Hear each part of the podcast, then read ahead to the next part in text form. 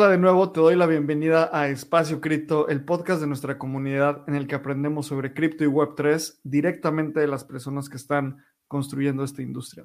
Yo soy Abraham Cobos. En esta ocasión estoy grabando el intro solo porque mi querido amigo Lalo está en México.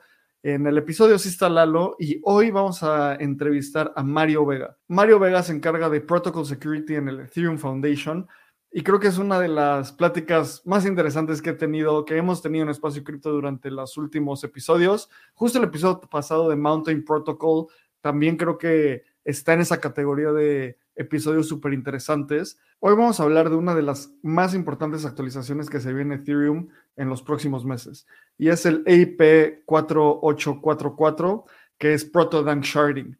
Lo importante de esta actualización es que nos va a ayudar mucho a escalar la red ¿Y cómo va a funcionar esto? Se introduce un nuevo concepto que son blobs. Entonces, ya en un bloque de Ethereum vamos a tener el bloque, el block space y el blob space. Lo importante del blob space es que ahí se va a guardar la data de nuestros queridos rollups como Arbitrum, Optimism, CK Sync y toda esa tecnología. Para llegar ahí, tuvimos que pasar por muchas fases, como en ETH2, cuando el roadmap de Ethereum se llamaba F2, toda la lógica de sharding, luego vino el proto dank sharding, bueno, luego vino el dank sharding y luego vino el proto dank sharding. Este es un episodio donde te va a ayudar a entender muchísimo el parte del roadmap de Ethereum, qué viene, cómo vamos a escalar. Y la verdad yo disfruté mucho este episodio porque además de platicar con Mario, que es un mexicano trabajando en el Ethereum Foundation, creo que eso es algo súper importante. Mario está ahí con los core devs empujando Ethereum todos los días. Y traerlo al podcast es algo fundamental para que la comunidad vea cómo es trabajar en el Ethereum Foundation. También algo de lo que bromeamos mucho en el episodio es que Mario es como el chicharito cuando estaba en el Manchester United o en el Real Madrid, donde pues todos apoyamos al chicharo y todos apoyamos a Mario a que haga un excelente trabajo porque pues eso ayuda a que más personas de México y Latinoamérica estén ahí en el epicentro del Ethereum Foundation, empujando el roadmap, asegurando que los deployments salgan. También algo que me gustó mucho del episodio es que hablamos de varias analogías. Justo comparamos esta dimensión de data availability en el blockchain con una persona que se encarga de una gran biblioteca a la cual tú le pagas un poco por ir a buscar el libro más recóndito en toda la biblioteca creo que ahí ponemos varios modelos mentales súper interesantes y la verdad disfruté mucho el episodio. Van a ver mi pasión porque justo antes de entrar al episodio, unos días antes me leí varios ensayos sobre Blob Space, sobre el EIP 4844, que es Proto Sharding, y ya se viene en la siguiente actualización de Ethereum. Y es muy emocionante porque todas esas promesas de cómo vamos a hacer que el blockchain escale, cómo vamos a hacer para tener miles de transacciones, cómo vamos a hacer para que cualquier persona pueda utilizar esta tecnología. Con esta actualización ayudan a cristalizar esa visión. Así que te dejo con el episodio y recuerda suscribirte a Voyager. Justo ahí estamos publicando mucha información sobre el roadmap de Ethereum. Es una forma que nos ayuda muchísimo para continuar ejecutando todo este contenido. Y también antes de entrar, vamos con un anuncio de nuestros patrocinadores. Obtén el mayor valor de espacio cripto con Voyager. En Espacio Cripto hemos creado una membresía exclusiva para aquellas personas amantes de este ecosistema. Con Espacio Cripto Voyager podrás encontrar trabajo en el ecosistema, ampliar tu conocimiento y conectar con la comunidad en un siguiente nivel. Vamos a tener acceso exclusivo a becas, reportes de investigación bimestral, reportes mensuales de airdrops, acceso previo a eventos de la industria y un club exclusivo para nuestros Voyagers llamado Voyager Club. Si quieres saber más información, ve a espaciocrypto.io y aprovecha para comprar nuestro primer NFT en donde vas a tener acceso exclusivo a Voyager con beneficios increíbles. Si quieres saber más información, te repito de nuevo, ve a espaciocrypto.io diagonal OE. ¿Te gustaría ser parte de una revolución cooperativa en el mundo de la Web3? Descubre Optimism, la capa 2 que está cambiando el juego. Optimism no solo es una capa 2 de Ethereum con transacciones más económicas y rápidas. Es un colectivo de constructores, empresas y miembros de la comunidad que trabajan en conjunto hacia la visión de Optimism, La visión de Optimism busca reinventar la organización y la economía digital, fomentando la creación de bienes públicos, la economía regenerativa y busca recompensar el impacto positivo. Optimism construye un futuro de coordinación y colaboración en la Web3. Imagina un espacio digital gobernado por sus ciudadanos donde las contribuciones positivas se recompensan con beneficios reales.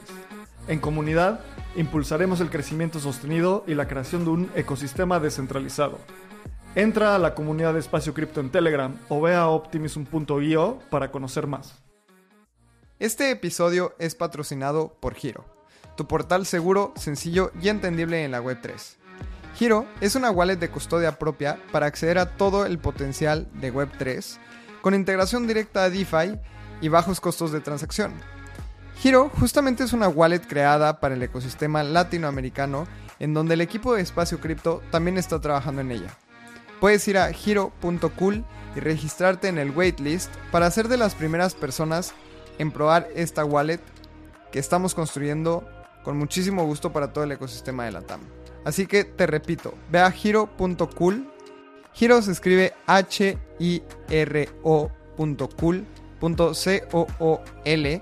Así puedes ir a tu navegador, también la liga está en la descripción del programa. Y regístrate para que seas de las primeras personas en probarlo. Mario, bienvenido una vez más a Espacio Cripto. Y antes de entrar a grabar, la verdad es que me puse muy contento por ver tu correo, que es arroba ethereum.org. Dije, qué cool tener un mexicano haciendo cosas en el ecosistema más importante de cripto. Y pues muchísimas gracias, Mario, por estar por acá. La gente ya te conoce, es el tercer episodio en el que hemos estado juntos. Y platícanos ¿Qué ha sido de tu vida estos, este último año? Porque grabamos el último en octubre. ¿Cómo te fue después del merch? Ahora estás haciendo temas de blobs, de updates. Nos estabas contando unas pruebas que estás haciendo. ¿Qué ha sido de ti en los últimos ah, meses y en este último año en el que hemos estado sin grabar episodio? Hola, Lalo. Pues muchas gracias por la invitación.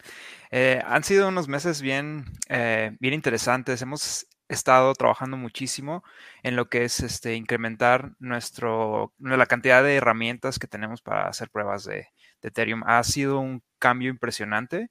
Este, tenemos a dos nuevos miembros del equipo en el equipo de testing este año que nos ha ayudado muchísimo a hacer mejor la documentación, mejor las, las herramientas que, con las que hacemos las pruebas. ha mejorado todo muchísimo más de lo que estaba hace un año. Em, y seguimos, seguimos este, tratando de crecer, seguimos tratando de mejorar todo nuestro entorno de desarrollo para hacer las pruebas más rápido, porque mm, los cambios vienen rapidísimo, ¿no? O sea, una de las cosas que es trabajar en, la fundación y bueno, en, general con los core devs es que no te esperan, ¿no? O sea, básicamente los cambios vienen uno tras otro, los investigadores y los researchers están trabajando en tiempo completo tratando de ver qué es lo que le hace falta al ecosistema. Entonces, las ideas que sacan, lo que quieren ellos verlas es inmediatamente en, la cadena, ¿no? Pero hay un, hay un lapso de tiempo, ¿no? Y, por ejemplo, este último año, pues hubo este, lo que tenemos en los withdrawals, este, y ahorita vamos a, estamos trabajando en Cancún, que trae los blobs. Y han sido meses de constante trabajo, desarrollo, prueba tras prueba, cosas este, inimaginables, ¿no? O sea, cosas que no te imaginas que tienes que probar a la mera hora, o sea, te das cuenta que hay cosas muy complicadas que se tienen que probar y las herramientas no siempre existen para eso. Eh, es, algo muy chido y este que no exista una herramienta para probar lo que, lo que tienes que probar porque pues no, no, nadie, nadie había tenido que probar eso, ni en el ecosistema ni afuera, ¿no? Entonces es mucho de estar iterando, este, mejorando, haciendo todo pues más comprensible para todo el mundo, ¿no? O sea, las herramientas que, que, escribe uno las tiene que ser comprensibles para que cualquiera pueda llegar y aportar. Entonces, estos meses han sido, ha estado de locos, la verdad, pero ha sido muy interesante. Mario, creo que algo que quiero resaltar es que cuando dices estamos trabajando en Cancún, no es que físicamente el equipo de Ethereum esté en Cancún en una alberca disfrutando la vida, sino así se llama el siguiente upgrade de la red. El pasado Ah, el pasado, ¿cómo se llamaba? También tenía nombre una ciudad, ¿era Shanghai? Shanghai. Ah, sí, Chapela, porque era Shanghai y Capela, ¿no? Y el siguiente, la siguiente actualización es Cancún. Y, y hoy queremos platicar de un elemento que se va a introducir a Ethereum que básicamente va a ser una revolución en la lógica de cómo funciona un bloque y va a ser una revolución en escalabilidad, básicamente. Y esto es la introducción de los blobs. Iba a decir de los famosos blobs, pero la verdad no son famosos. Como que todavía no hay tanto ruido alrededor. Y creo que es una de esas cosas que tal vez nunca tenga tanto ruido porque es tan, es tan técnica que solo la gente nerd como nosotros escuchando Espacio Cripto va a querer investigar y entender en detalle qué es un blog. Pero como a nosotros nos encantan estos temas, qué mejor que tú que estás ahí en donde las cosas suceden en el, en el equipo de desarrollo del Ethereum Foundation para que nos cuentes qué es un blob y cuál es la importancia de los blobs en el roadmap de Ethereum. Por supuesto, este, pues básicamente un blob es algo que no, e, en ciencias computacionales un blob es, algo que tú tienes, pero no puedes descifrar, básicamente. Ese es el punto de una, es, se usa en muchas partes, ¿no? En sistemas operativos, en, Linux, en todas partes, se utiliza algo que siempre que puedes ver y que tienes y que, que, y que se usa para algo, pero tú no puedes descifrar. Es el mismo concepto aplicado básicamente a Ethereum Block. Y lo para lo que vamos a usar es básicamente para darle más almacenamiento de datos a las, los protocolos de capa 2. Los protocolos de capa 2 por lo general funcionan muy similar a Ethereum. Eh, tienen uno a uno en, cosas que han implementado, pero hay veces que, que sí hay una divergencia, ¿no? Entonces, por eso la, la, la forma en la que funcionan es ponen muchas cosas en, poca, en, en, en, poco espacio, por así decirlo. Lo comprimen, ponen transacciones, ponen este, cosas que llevan a, verificación de la ejecución, la ponen toda, la almacenan en Ethereum.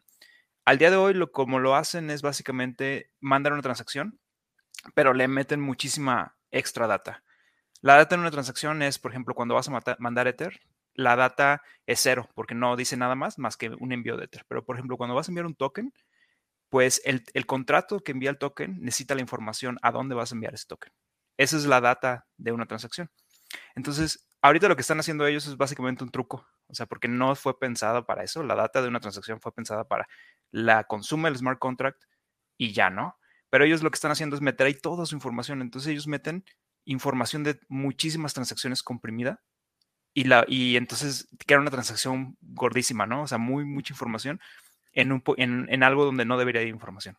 Oye, Mario, cuando dices ellos, te refieres a los usuarios mandando una transacción y por el diseño en el que está el blockchain ahorita, ¿no? Claro, o sea, los, perdón, me refiero con ellos a los, a los protocolos de segunda capa. Ah, ellos reciben las transacciones de, los, de sus usuarios en, en, su segunda capa y ellos las empaquetan y las guardan en una transacción bastante, bastante choncha, que esa ya va a Ethereum.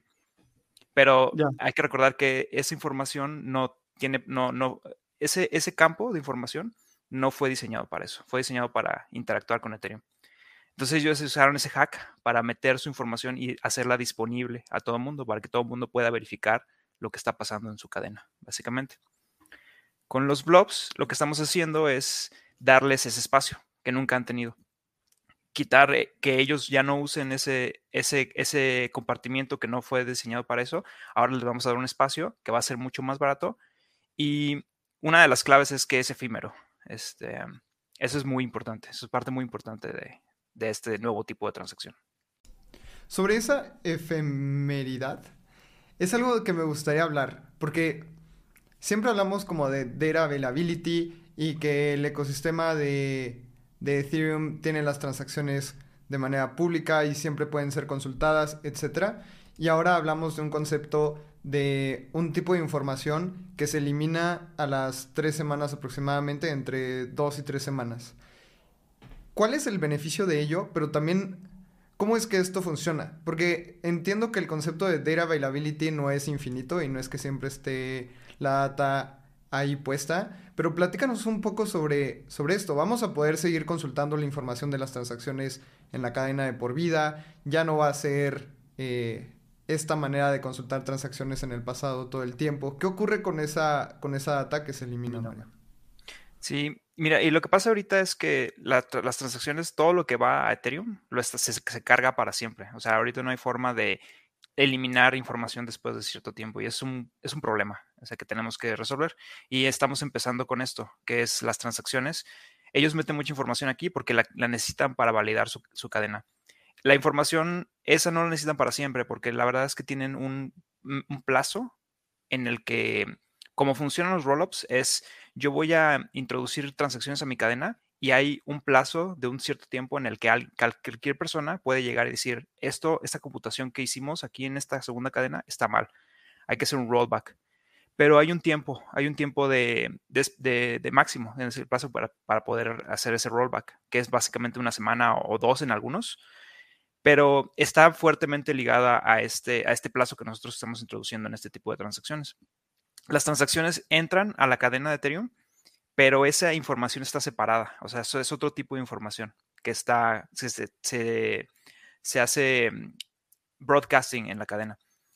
Entonces, esa, información se flaguea de, distinta forma y, ahora lo que los clientes ya saben qué, hacer es que después de cierto tiempo, dos semanas, tres semanas, este, es, depende del cliente, eh, dos, tres semanas, esa información se va a borrar porque ya los, para ese tiempo ya pasó el plazo en lo que las las, este, los protocolos de segunda capa tuvieron para meter las, las, invalidaciones necesarias. Entonces ya no, hay, ya no es necesaria.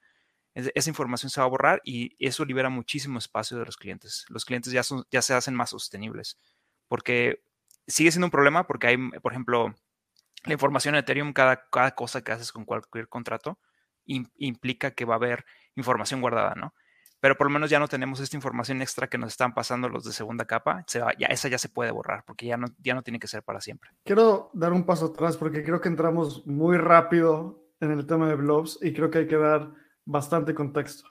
Entonces, resumiendo, un blob, lo que va a ser dentro de un bloque de Ethereum, después de que se haga esta implementación, va a haber dos partes en el bloque. El block space, que es la parte de las transacciones en la capa 1, y el blob space, que es la, esa parte del bloque, es la información que una capa 2 como Optimism, Arbitrum, eh, CK Sync, la que quiera, le va a comunicar a Ethereum, en la cual comprueba el estado de su, de su, de su red, ¿cierto? De su capa 2. Entonces, esto es muy importante de separar porque las capas 2 estaban utilizando espacio de bloque dentro de la capa 1 y eso limitaba dos cosas. Tenía, se volvía más cara la transacción en una capa 2 porque tenía que pagar gas para ocupar espacio dentro de un bloque. Y la segunda cosa, quitaba espacio en un bloque de la capa 1, haciendo más cara también las transacciones en la capa 1. Dando un paso atrás, todo esto nace gracias a que hoy estamos centrados, eh, todo el ecosistema de Ethereum está centrado alrededor del Rollup Centric Roadmap. ¿Qué es el Rollup Centric Roadmap? Empujar a los rollups como Optimism, Arbitrum, CK Sync, bla, bla, bla, en lugar de tener este abordaje que cuando era ETH 2.0 se llamaba sharding, ¿no? Sharding era tener como particionar la cadena principal en diferentes subcadenas que al final iban a estar paralelizadas y comunicadas con la capa 1. Siento que este es uno de los episodios más técnicos que hemos hecho en Espacio Cripto en mucho tiempo y eso me emociona. Ahora, después de todo este contexto, Mario, quiero que nos, nos cuentes las principales diferencias entre rollups y shards, porque en un inicio el roadmap de Ethereum está enfocado en, en sharding y hoy ya no es eso. Y es muy importante entenderlo. Ahora somos un roll-up centric roadmap. Y parte fundamental del roll-up centric roadmap son los blobs. Entonces, aquí me estoy dando un paso atrás. Ayúdanos a entender la diferencia entre sharding y roll-ups. Sí, bueno, para empezar, yo sigo considerando a los roll-ups un estilo de sharding. Es diferente del que, de cómo, cómo se empezó cuando empezamos con el tema de sharding en Ethereum. Eh, sharding hay dos tipos, entonces es sharding de ejecución y sharding de información. Entonces el primero, el sharding de ejecución, se refiere simplemente a que vamos a separar. Este, eso, eso, eso ahorita no está en el roadmap, por cierto. Sharding de ejecución ya no, está en el roadmap, pero la idea era que un, varios nodos de Ethereum iban a computar diferentes cosas. ¿Cómo funcionan? este, como funciona Ethereum ahorita es que todos los nodos tienen que computar exactamente la misma información para todos validar que todo está correcto.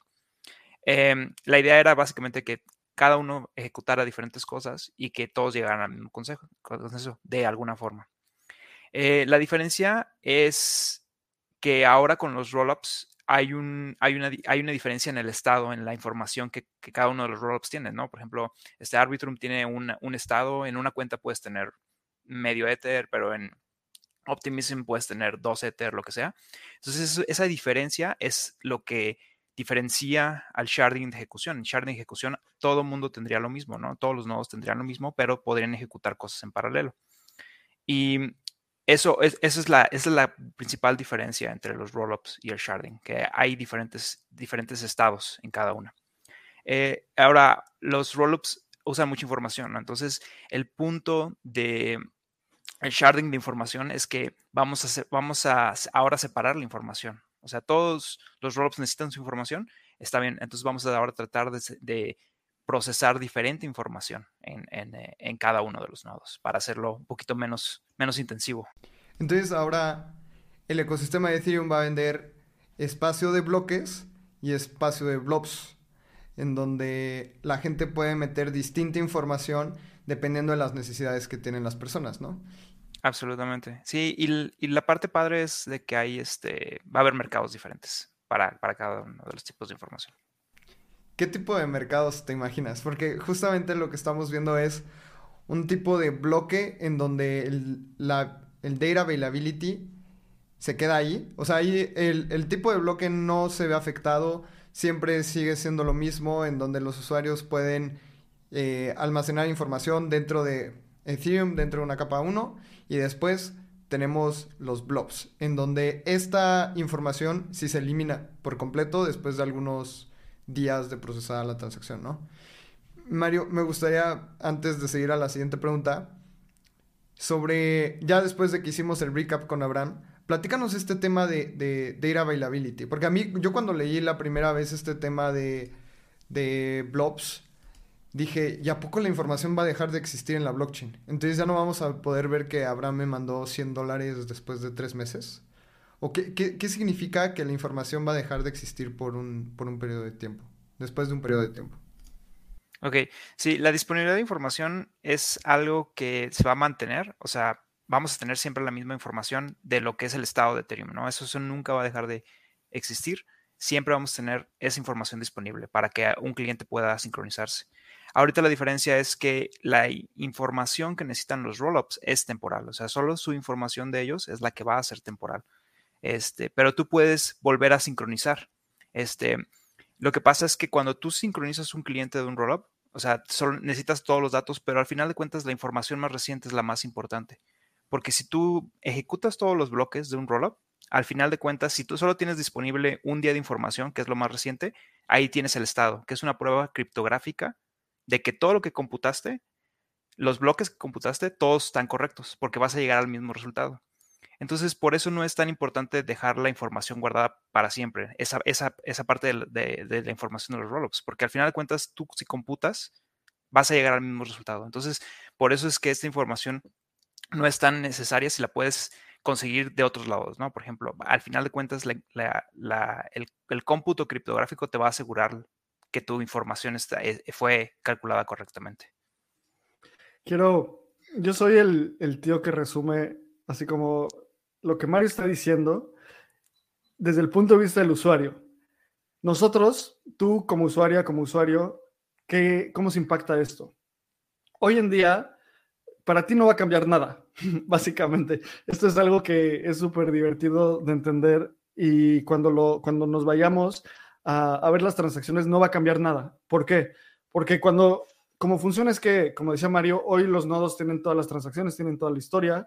Eh, bueno, depende del tipo de nodo. Y va a haber algunos nodos que van a continuar ejecutando esta tarea de almacenar todas las transacciones. No, van a ser, no va a ser necesario para, para procesar bloques.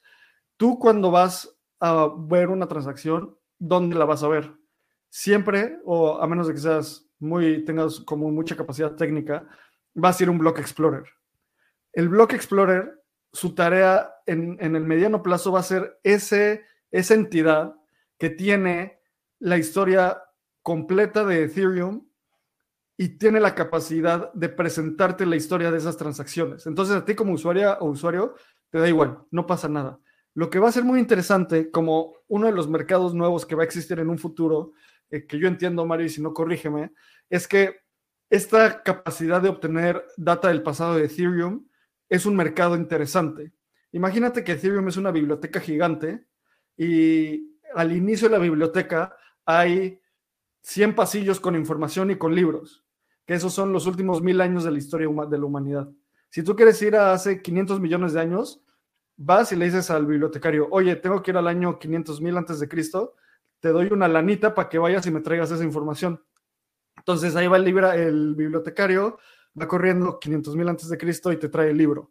Eso te va a costar muy poco, pero a final de cuentas va a ser un, nuevo mercado que va a existir, porque en el momento en el que segregas la data, en el que segregas la data availability, o sea, la capacidad de acceder a datos, tienes que pagarle a alguien para que sí vaya y consulte ese dato. Yo creo que van a ser microtransacciones porque los nodos van a seguir corriendo y en escala no debería ser tan caro mantenerlos, pero ese es uno de los mercados nuevos que va a existir. ¿Sí es así, Mario, o estoy diciendo una estupidez? Yo, yo, agregaría tal vez, me, gustó muchísimo tu analogía, agregaría tal vez que tú cuando recibes el libro del bibliotecario, tú tienes forma de verificar que toda la información está en el libro, si es correcta, porque tienes el hash, el, el, KCG commitment, eh, que es lo que usamos en los blogs, ¿no? Y tú puedes verificar cada... Eso es lo padre del KCG commitment de los blogs, que tú con un pequeñísimo cachito de información puedes verificar cada palabra de ese libro. Toda, toda siempre va a cuadrar. Eso está. Cuéntanos así rapidísimo, ¿qué es un KCG commitment otra vez? Ajá, ese es, es el truco criptográfico que estamos usando para disminuir la información que va a ir permanentemente a la cadena. Esos siempre se van a quedar. Entonces, de cada blob va a existir uno. Entonces, tú puedes tirar toda la información, pero si tienes ese commitment, siempre va, a poder llegar alguien a decirme, esta información salió de este, de, de este blob y te lo puedo probar con esto. Y es diminuto, o sea, son 48 bytes de información para guardar eh, cientos de kilobytes de información. Es una reducción impresionante. La, magia criptográfica donde tú le das, como se ve, es un string de 48 bytes, ¿cierto? O sea, son, bueno, no sé, no soy, no, no, no me sé las conversiones de bytes, pero son X caracteres que en el momento cuando los pasas por una función matemáticamente mágica, te regresa todo el resto de información, ¿cierto? Te, tienes que ponerle cosas, ¿no? Tienes que probar, es, la información entera, una prueba y el commitment, ¿no? Entonces, yo, para yo probarte que esa información existe, te traigo la información, te traigo un commitment, digo, perdón, una prueba, y lo comparas tú contra, contra, el commitment y todo te va a dar bien. Entonces, es más bien para verificar que, lo que la información que te estoy dando sí está en donde yo dije que estaba. Eh, no es, es, diferente a compresión, porque por ejemplo cuando comprimes una canción, pues la, información sigue estando ahí, ¿no? Pero ahorita es como, te tengo que traer la información, sí, y aparte te tengo que dar una prueba. Lo comparas contra tu commitment y vas a decir, sí, la prueba está, la, la información toda es correcta, básicamente. Ok, ok. Y Mario, a ver, otra vez, como, como decía Lalo, vamos a separar los commitments de información de capa 1 a capa 2 en blobs y las transacciones o la ejecución de la capa 1 eh, en el block, en, las transacciones. También va a haber un mercado, o sea, un bloque de Ethereum sigue siendo espacio finito. No es como un lugar infinito donde cualquier persona, o más bien cualquier capa 2, va a poder hacer un commitment de información en cualquier momento. Entiendo que un blob va a tener un espacio de 4096 field elements como elementos de campo, no sé cuál sea la transacción, donde cada elemento de campo pesa 32 bytes. Ahorita también quiero que me expliques por qué la ciencia computacional está obsesionada con el número 32, porque una vez me lo explicaron y no, no me acuerdo qué, por qué era eso. Cuando divides 4092 entre 32, te da 128 espacios. ¿Qué es cada uno de esos espacios? Ok, so, entonces, la, los 4096, y no, tengo miedo de usar esta palabra porque es, es un poquito más, lo va a llevar un poquito más complicado todo, pero es un polinomio, o sea, los 4096 son las bases de un polinomio. Este, eh, es, es, básicamente una gráfica, es que tú le das un valor y te regresa un número, ¿no? O sea, como una gráfica que todo el mundo conocemos. Ese es el truco matemático, que yo voy a reducir esos 4096 elementos, los voy a reducir a 48 bytes, o sea, nada casi. Los, 4, los 4096 elementos, los por cada uno tienen 32 bytes. Entonces, si haces la multiplicación, son 128 kilobytes de información reducida a 48 bytes. Es, y, básicamente el truco es que te puedo yo probar con cualquier que, que, tú me das una entrada, yo te doy una entrada y te voy a decir, esta información sí estaba en esa gráfica que creé con esos 40, 4096 elementos. Wow. Ok. es como. E, e, es, información demasiado técnica y. es la criptografía mágica. Exacto. Y la pues, tecnología parece magia.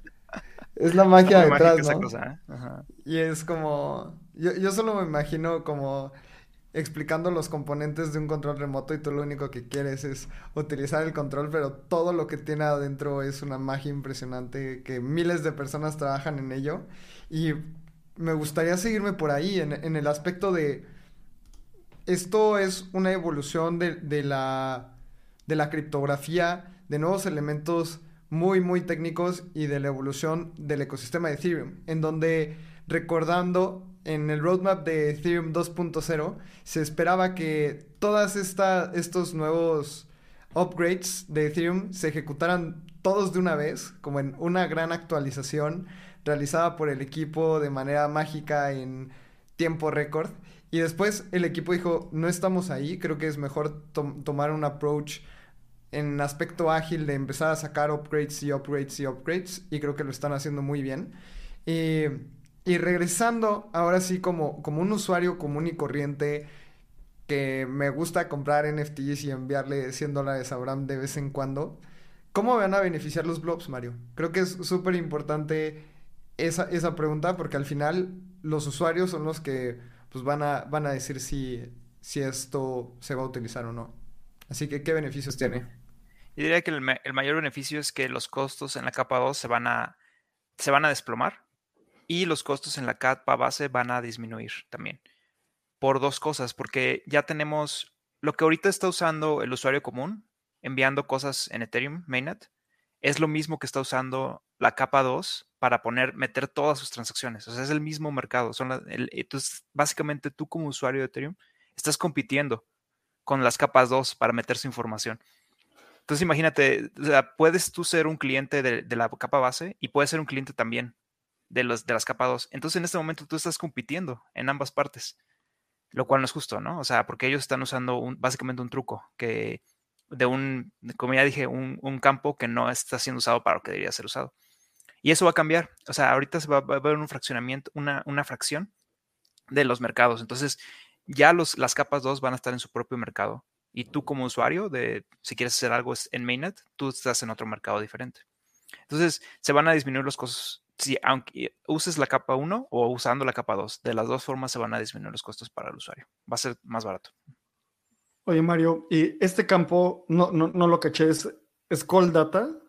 Exactamente, es call, data en los tipos de transacción desde la 0 hasta la 2. Es es el input de los, los smart contracts. De la 0 a la 2, eso ahí sí me perdí. ah, bueno, eh, cuenta, cuenta, cuenta. Sí, es el, el tipo 0 es como se inició Ethereum, las primeras transacciones. Tipo 1 es otro, es Access List y tipo 2 es este EIP, 1559. Es el base fee, lo que se quema y todo eso. Ese es el tipo 2. Ok, ok, ok. Y lo que hace Cold Data es que, te lo voy a explicar también con mi conocimiento. Es un pointer al contrato inteligente y ese pointer al contrato inteligente puede ser una transacción, un minteo de NFTs, una, este, un swap en Uniswap en la capa base y el, los commitments de fault proofs entre capa 1 y capa 2. Entonces ahí es donde están compitiendo hoy en día eh, por el espacio del bloque. Correcto. Perfectamente, sí, eso ah, exactamente. A ver, ahí les doy otra analogía que estaba pensando ahorita ese ejemplo de que Ethereum es un camioncito donde la gente se sube y cuando se sube paga un ticket. Ese ticket es el gas fee y es una subasta. Si yo llego y me quiero subir al camión y quiero pagar 10 pesos y luego ya está lleno el camión y luego llega Mario y dice, pago 11, pues me bajan a mí porque, porque Mario va a pagar más. Entonces, en esas transacciones están DeFi Degens, NFT Degens, eh, comprando y vendiendo cosas y al mismo tiempo está Arbitrum, que imagínense Arbitrum que en lugar de, o sea, no solo es una persona, es una persona que trae un, maletín con más personas dentro, como en Men in Black, que son personas chiquitas. Eh, cada una de esas personas chiquitas es una transacción. Entonces, es medio injusto que compita la persona que quiere vender su Pudgy Penguin en el siguiente bloque contra los cientos de transacciones en una capa 2. Entonces, con el Blob Space, lo que, lo que, lo que hacen es que ahora tiene camión, o sea, Ethereum, la capa 1, tiene espacio para que la gente se siente y como un sidecar, o sea, un carrito al lado, donde se van subiendo los, las capas 2 y eso, eso es el, el blob space. Ahora, la pregunta del millón de los 64 mil pesos, como diría mi abuelo, es, todos queremos transacciones más baratas, ¿sabes? Y hay una dimensión donde una transacción más barata es completamente o sea, no me mueve la aguja. Si pago 100 dólares por una transacción y en capa 1 y ahora en la capa 1 voy a pagar 90 dólares, pues da igual. Igual sigue siendo prohibitivo para que yo utilice Ethereum. Si en la capa 2 llegué a pagar 5 dólares cuando todo el mundo estaba loco, en Arbitrum más 20 dólares, y ahora en lugar de a su máxima capacidad, en lugar de pagar 20 dólares, voy a pagar 2 dólares, pues tampoco me sirve. O sea, yo lo que quiero son transacciones de mil y centavos, ¿sabes? más o menos qué tanto más barato, o sea, en qué orden de magnitud. Sé que no lo podemos saber porque se tiene que crear el mercado y tiene que llegar a la demanda y todo eso, pero en qué orden de magnitud va a bajar el costo de transacción gracias a los blobs. Es, es, una pregunta complicada porque, como dices, el mercado todavía no existe, ¿no? Todavía no se modifica. Hay muchas cosas que se lanzan a, a, Mainnet, por ejemplo, y es, hay cosas que uno espera que el, mercado reacciona de una forma y pues reacciona de una forma completamente distinta. Yo diría que pues sí va a ser en orden de cientos la, disminución en capa 2. Yo diría, o sea, al menos me gustaría ver algo así, ¿no? O sea, es lo que es el, es el fin de todos, ¿no? Todos queremos que haya transacciones mucho más baratas para todo el mundo. De todas formas, o sea, estamos eh, trabajando en el full sharding, ¿no? O esto es parcial, ¿no? Esto es el partial sharding. De todas formas, siempre, todo el mundo, todos los nodos siguen procesando toda la información, pero va a haber todavía más reducción en el futuro. Ahora, no hay launch gratis, como también dice mi abuelo. Estamos sacrificando algo. Y quiero contarles, o sea, cuando yo leí esto y lo entendí como que me hizo muchísimo sentido. Imagínense un polinomio. No se imaginen un polinomio, imagínense una carretera, ¿no? Que es una curva, ¿no? Una carretera muy larga. Lo que hace, lo que estaba hablando del polinomio Mario, es que tú por tomar una fotografía de un cachito de la carretera, vas a saber toda esa carretera de inicio a fin, que es la magia matemática. Hoy traigo muchas analogías que vengo inspirado. Entonces, cómo funciona esto de cómo vamos a escalar, es que sí vamos a sacrificar un poco de seguridad. También sacrificar un poco de seguridad es un statement importante porque ¿qué es? Que una de cada dos transacciones falle, de una de cada 100, de ¿qué es? ¿Cómo funciona? Es que la, seguridad que sacrificamos es que se corre un proceso en, los blobs donde se divide a la mitad eh, como la probabilidad de fallo, ¿no? O sea, de, puede ser válido o inválido. Entonces ahí es 50% de probabilidad de que falle. Luego se vuelve a correr a la mitad, 25%. Y si se sigue eso 30 veces, se sacrifica una sobre un, o sea, una sobre mil millones de veces la probabilidad de que tu transacción sea falsa. Entonces sí estamos sacrificando seguridad, pero estamos sacrificando una sobre un millón de veces de probabilidad, que ni siquiera es un número que nuestra cabeza puede entender, por 100 veces más escalabilidad. Entonces creo que es algo que yo lo tomo, ¿sabes? O sea, estuvo, o sea, de nuevo Mario, tú eres el experto. Estuvo bien eso de uno sobre, o sea, que dividimos 30 veces el proceso y esa es la, eh, seguridad que sacrificamos. Yo, o sea, yo, la comparación es como que el commitment tuviera algo incorrecto o que el, este, o qué parte, es, porque hay muchas partes que, que, donde, o sea, por ejemplo, bueno, me voy, me voy por los fraud proofs, por ejemplo, en los, en los protocolos optimistas, ¿no? Este, a mí me gusta ver que el fraud proof, o sea, no, la finalidad de un, de un, de un protocolo optimista no es, no, no es menos que la, que la, que la, que la seguridad del protocolo base, siempre y cuando la prueba matemática existe de la que la computación fue correcta. Sí, y tú, si tú dispones de toda la información, la finalidad es, la misma, o sea, finaliza igual, o sea, porque no existe la, prueba matemática para decir que algo es incorrecto si está correcto, ¿no? Em, entonces yo diría que la seguridad disminuye, o sea, en realidad no, no lo veo tanto así, o sea, la verdad es que yo siento que no, no, no, no hay disminución mientras la, la, información sigue disponible en nuestra capa base, la seguridad va a, seguir siendo la misma, ¿no? eso es. sí, pues mientras no exista una prueba de. Ajá, exactamente. Mientras no exista prueba de que, de que, de que la computación estuvo incorrecta eh, y, el, y, el fraud proof es, es imposible de fabricar, la, finalidad, yo, yo a mi parecer, es exactamente igual, casi casi. Entonces ahí estamos viendo también un montón de avances en donde las personas con mayor experiencia dijeron, aquí no estamos sacrificando prácticamente nada, más bien es un avance tecnológico que hemos estado trabajando por meses y por prácticamente años en criptografía. Los blobs, como mencionabas, Mario, ya existen dentro de, la criptografía. No es como que se lo haya inventado la, la, Ethereum Foundation y decir, ah, esta solución me la acabo de, de sacar de la manga y creo que va a funcionar, sino más bien son años de investigación en temas criptográficos, ¿no? En donde pues, ya no solo la capa de Ethereum va a vender bloques, sino también va a vender blobs. Y estos blobs, Mario, vámonos al lado de, de casos de uso. Sabemos que va a abaratar un montón las transacciones y es como el caso final, en donde, como decía Abraham, si, me, si una transacción a mí me va a costar 10 dólares, no voy a utilizar la blockchain. Y tú decías 100 veces más barato. Entonces, una transacción que hice ayer en Arbitrum que costó 20 centavos, se va a volver menos de 2 centavos, o sea, 10 veces más barato que 2 centavos. Ajá, o sea, prácticamente va a ser gratis. En donde pues un montón de personas van a decir, pues yo quiero participar ahí, yo quiero que mis transacciones ocurran ahí y en lugar de mintear un NFT para mi videojuego que me va a costar igual 3 centavos, 4 centavos, prácticamente va a ser gratis. ¿Qué va a pasar cuando cuando la gente descubra esto? No crean no creen que ah, vaya a haber una saturación de la, de la red, no creen que existan unos casos de uso en donde las personas empiecen a mintear NFTs a lo loco y haya otra vez saturación, porque cuando un producto es 100 veces mejor, hay mucha más demanda por el producto.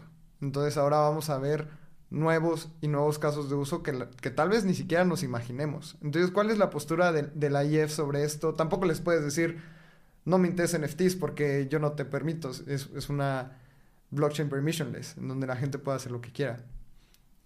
¿Qué están pensando sobre esto? Sí, bueno, para, empezar, no es como la opinión de la IF, porque somos los desarrolladores un, un montón bueno, de. Sí, claro. Es un, es un montón de gente, o sea, no es como que. Eh, bueno, pero el problema sí es un problema latente, ¿eh? O sea, claro que. Claro que mientras más, más popular sea un servicio, más gente lo va a utilizar. Em, yo creo que va a haber un, va a haber un punto medio. O sea, tenemos que apuntarle al punto medio donde ya toda la gente que está usándolo lo va a usar este, para fines útiles, ¿no? Yo creo que todavía no estamos ni cerca de eso, ¿no? Va a haber muchísima más gente, pero ahorita en plan tenemos nada más, o sea, primero el, el proto sharding y luego vamos a usar full sharding. Eh, esas son las dos cosas en puerta. Yo esperaría que esas, cuando esas dos cosas sean implementadas, las transacciones bajen tanto de precio que sí va a haber un incremento de usuarios, pero al final de cuentas este, vamos a seguir investigando, ¿no? O sea, no, eso no para ahí. O sea, tenemos que seguir este, haciendo las cosas más accesibles, más, más útiles. Eso es, eso, es, lo principal de las cosas. a mi parecer, mientras siga siendo este, una capa neutral, donde nadie pueda dictaminar qué se puede mandar y qué no se puede mandar, ese es para mí el, el objetivo de, Ethereum. No es como que, este, no es como que el, la seguridad vaya a disminuir, ¿no? O o la, o la o, la descentralización, ¿no? Eso es, como las principales cosas que queremos para siempre permanezca, ¿no? Porque mientras, si Ethereum deja de ser una capa neutra, una capa neutral, o sea, que alguien, que alguien controle, básicamente se pierde el sentido, ¿no? Entonces, el, tiene que seguir siendo neutra, tiene que seguir, seguir siendo centralizada y segura. Pero sí, o sea, es, es, cosa de seguirle pensando, ¿no? Para eso están este, los investigadores este, de la fundación, hay algunos, pero hay más gente investigando, ¿no? Este, y la verdad, mis respetos, son personas súper increíblemente preparadas. O sea, tú te metes en una plática con ellos, es, es hora, es, es, es cuando te das cuenta de todas las cosas que tienen en la mente, que están sacando y ideando, y a veces se van por caminos equivocados, ¿no? O sea, por ejemplo, estuve mucho tiempo este, en, en cosas que no, que no dieron frutos, pero al final de cuentas ya te fuiste por ahí y ya te diste cuenta que eso no funcionó, pues te vas por otro lado, ¿no? Pero ya, pero el, la investigación, el esfuerzo se hizo. Y eso es algo que sigue, ¿no? Siguen investigando, este, siguen tratando de traer nuevos conceptos y mejorar básicamente las cosas para todos.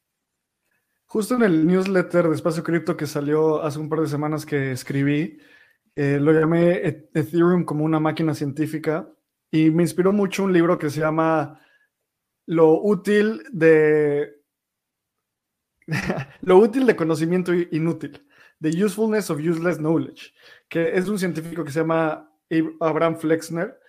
Y lo que dice es que hay dos personas en el mundo, hay dos clases de personas que generan progreso en el mundo. La, gente que investiga y la gente que son como inventores, ¿no?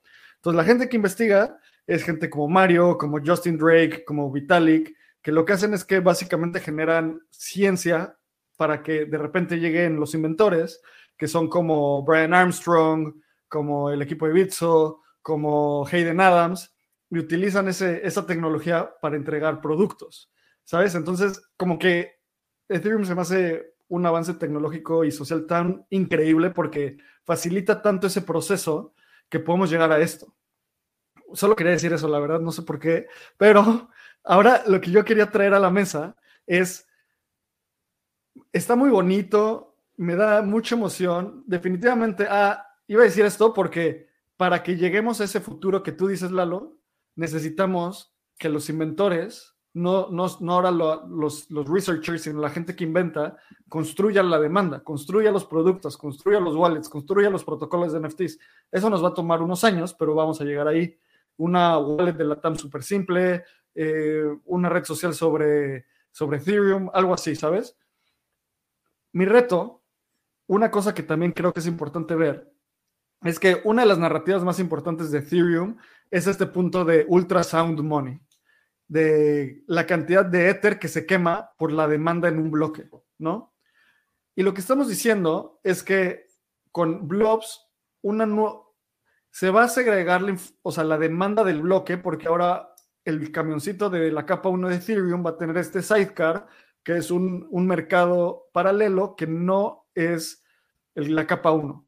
Entonces, en el momento en el que se abaratan los costos por esta capacidad, quiere decir que se va a quemar menos Ether, porque como se quema Ether y como se vuelve ultrasound money y se va quemando Ether cada vez y va disminuyendo la, demanda, la oferta, o sea, el Ether en circulación, es porque se llena ese, ese, camión y parte de los gas fees se quema.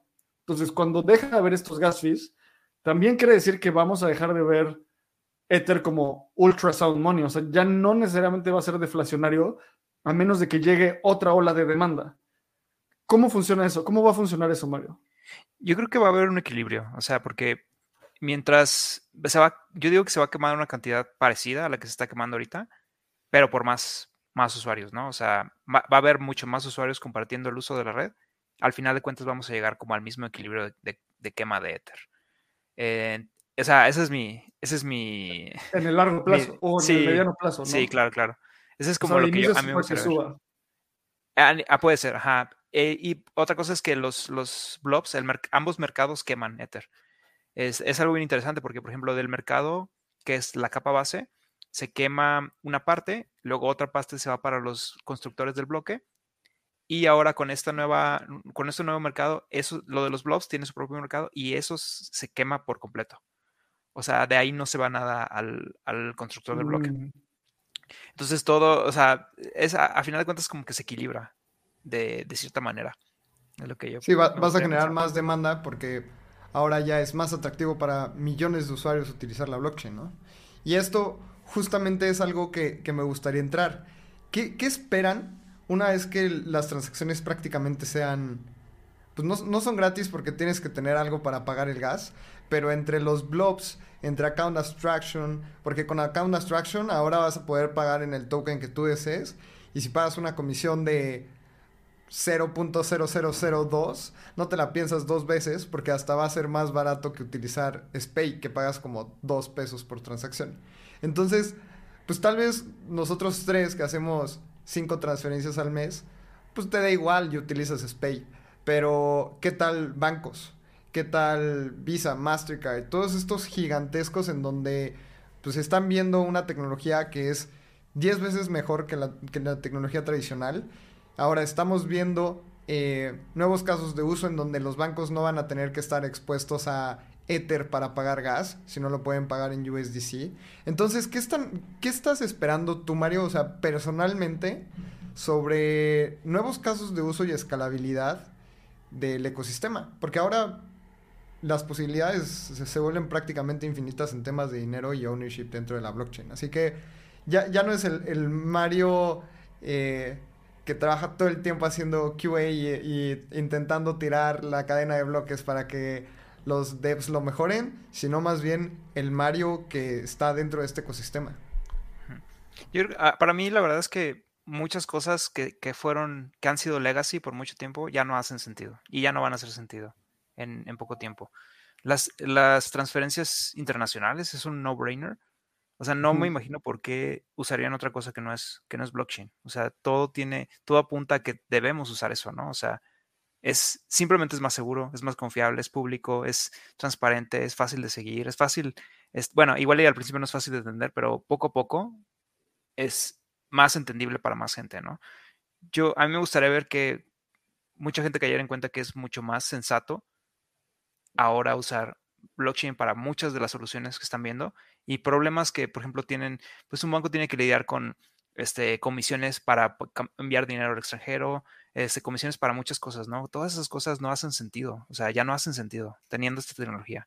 Yo me gustaría ver que, más gente fuera, que tuviera, que llegara a esa conclusión, ¿no? O sea, y es, para eso estamos nosotros, ¿no? Para ayudar a hacer las cosas más fáciles para todos y que todo el mundo pueda fácilmente entender y, ver sus problemas y decir, ok, esto tal vez podría ser más fácil con esta tecnología. Y a mí me gustaría ver a todo el mundo, o sea, con, con o sea, distribuir la información para que todo el mundo pueda llegar a esa conclusión. Claro. Mario, me encantaría hablar de la última fase. Em, la parte del roadmap de Ethereum viene el EIP 4844, que básicamente es esto de blobs. Y también está proto dunk sharding y full, eh, full sharding, full dunk sharding, perdón. Proto dunk sharding se llama proto, proto, o sea, cuando yo pensé dunk sharding pensé que era un elemento como técnico matemático, pero era, es por proto, por, ay, ¿cómo se llama el, el Proto lambda. Proto lambda y Dangraph, ¿no? Entonces, los dos estuvieron haciendo este, esta propuesta, entonces lo juntaron y es proto Dan Sharding, no es proto no quiere decir de antes de Dan Sharding, solo fun fact. Cuéntanos qué es proto Dan Sharding y full Dan Sharding para entender la relevancia que tiene en todo esto que estamos hablando de escalabilidad de rollups y Ethereum. El proto, proto Dan Sharding fue una propuesta que salió después del full Dan Sharding. O sea, es, ha sido bastante común que, por ejemplo, empezamos con una propuesta bastante ambiciosa y de repente sale otra propuesta para hacer las cosas más sencillas y más fáciles de implementar. Lo mismo pasó con el merge. El merge no estaba pensado que fuera tan fuera, fuera primero una parte y luego otra, pero así fue como se logró más fácil. Es lo mismo aquí. Proto Sharding es una versión simplificada del Full Dunk Sharding. Em, en, la principal diferencia del Full Dunk Sharding contra el Proto Dunk Sharding es que los dos usan, los dos usan blobs, sí, usan el mismo tipo de transacción también, pero uno este, usa el sampling de la información.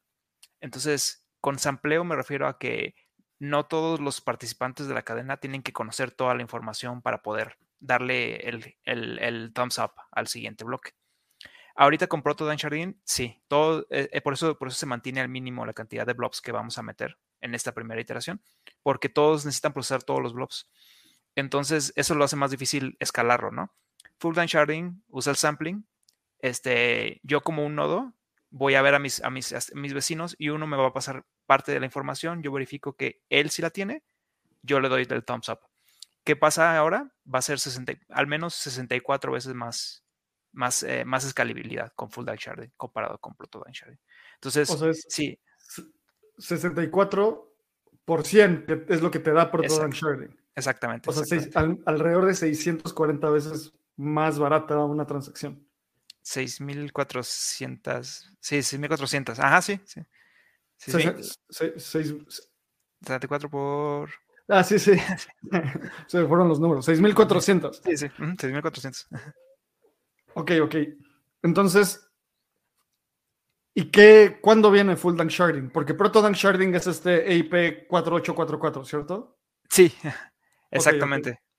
Full Dunk Sharding está, es, yo creo que va a ser un tema bastante fuerte de discusión en DevConnect, que ahí planeamos atender este, varios de los desarrolladores.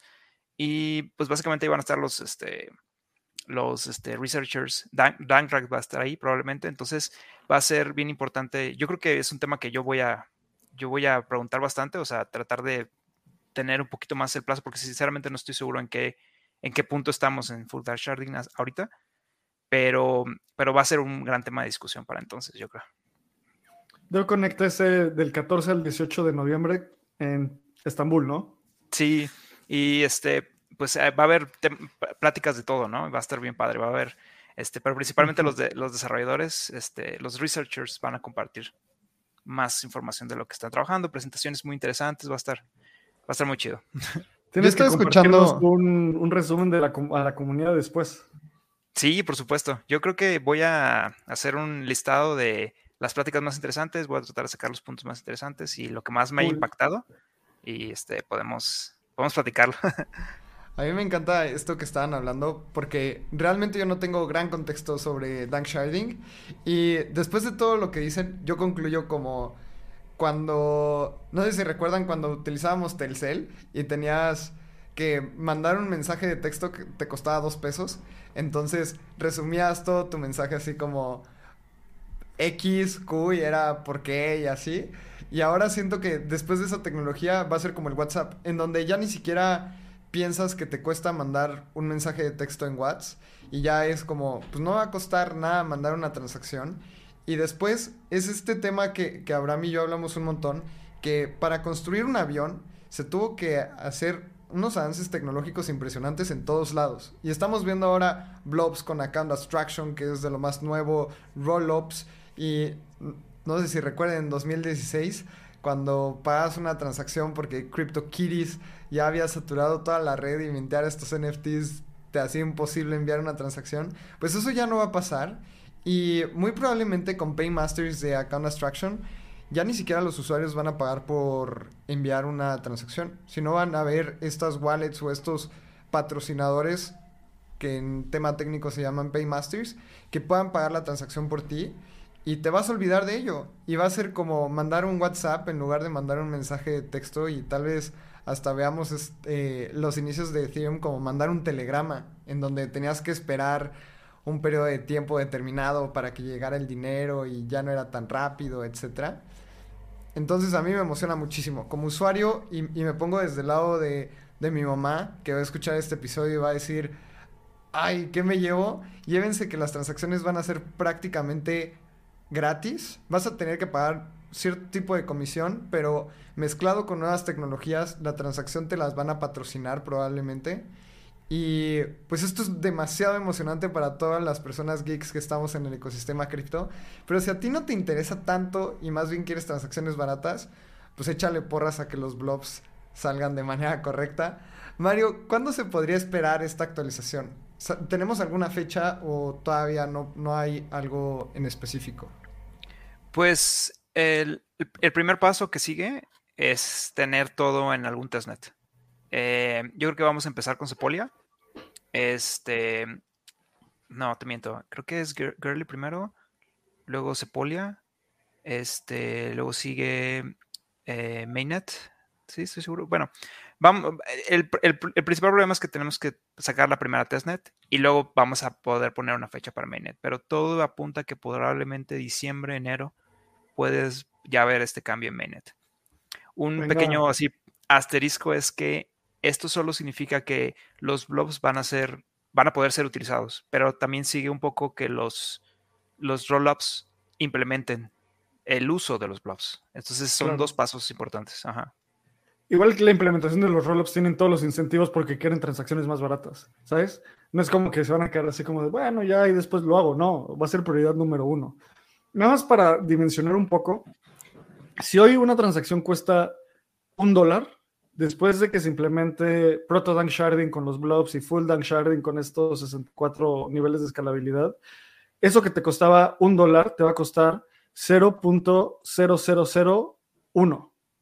O sea, una milésima de, dólar. Que como decía Lalo, o sea, mandar, WhatsApp, mandar un mensaje de WhatsApp no es gratis. Facebook tiene que pagar servidores, pero ya está la escalabilidad de los servidores que pueden, esos costos son negligentes, o sea, los puedes, no, los puedes negligir, o sea, los puedes obviar y Facebook paga un poquito, o sea, cuesta milicentavos o más, o más de milicentavos, ¿sabes? O menos de milicentavos. Entonces, Mario, estoy muy emocionado. Muchas gracias por estar en Espacio Cripto. Creo que tener a un mexicano con una pie, con un pie en el IEF, con un pie como dictando el futuro de lo que estamos construyendo es algo que a mí me causa mucho orgullo a una persona latinoamericana. Muchas gracias por traernos tu conocimiento. Y algo último que le quieras decir a la comunidad pues muchas, primero, muchas, muchas, muchas gracias por, por invitarme. La verdad es que me mantiene muy motivado. Este, escucharlos también ustedes, escuchar también a las personas que les interesa esto. O sea, la verdad es que eso me mantiene muy motivado de estar tratando de hacer de la mejor forma mi trabajo. Este, y pues a la comunidad me gustaría, este, si tienen preguntas o algo, ya saben que yo estoy disponible. Hay algo que, si no hay algo, hay algo que no entienden o que no está en español, también me gustaría empezar como a traducir más los contenidos, este, y cualquier cosa que yo pueda ayudar, pues también yo puedo este, guiar o dar starting guides on de, cómo empezar, ¿no? A, a, programar, cómo empezar a hacer cosas también. Yo todo lo que pueda apoyar, pues ya saben. Qué chido, Mario. Pues muchísimas gracias. La verdad es que eh, justamente estaba pensando que tener a Mario en, la, en, en el ecosistema y en core devs de Ethereum es como cuando el Chicharito estaba en el Real Madrid. O sea, no, no puede haber un mexicano en un mejor equipo. Así que yo que soy súper geek y futbolero, pues a mí se me hace lo mismo. Así que muchísimas felicidades, Mario. Creo que para todas las personas vale muchísimo la pena que escuchen el episodio con Mario que ya hemos grabado. Es el, se los vamos a dejar en el intro, ya lo vamos a mencionar. Es el episodio número 84 y ahí Mario explica cómo entró al ecosistema de Ethereum. Y la verdad es que es un episodio muy motivacional. Así que, Mario, muchísimas gracias y espero que te tengamos pronto otra vez en Espacio Cripto. Que no tenga que pasar un año. Muchas gracias a ustedes. Venga, pues muchas gracias por escuchar este episodio. Y como siempre digo, muchas gracias por querer saber hoy un poco más de lo que sabías ayer. Nos vemos en el siguiente episodio. Este guion de Mundo Futuro lo escribió una inteligencia artificial. Imagina un mundo donde la tecnología se convierte en una extensión natural de nuestras vidas. Donde cada experiencia se eleva a niveles inimaginables de simplicidad. Un mundo donde los límites se desdibujan y las ideas se hacen realidad con un solo toque. El mundo cambiará más en los próximos 10 años que en los últimos 100. Yo soy Jorge Alor. Yo Mario Valle. Y yo Jaime Limón. No te pierdas Mundo Futuro, el principio del fin. Disponible en cualquier plataforma de podcast. Mundo Futuro, Mundo Futuro.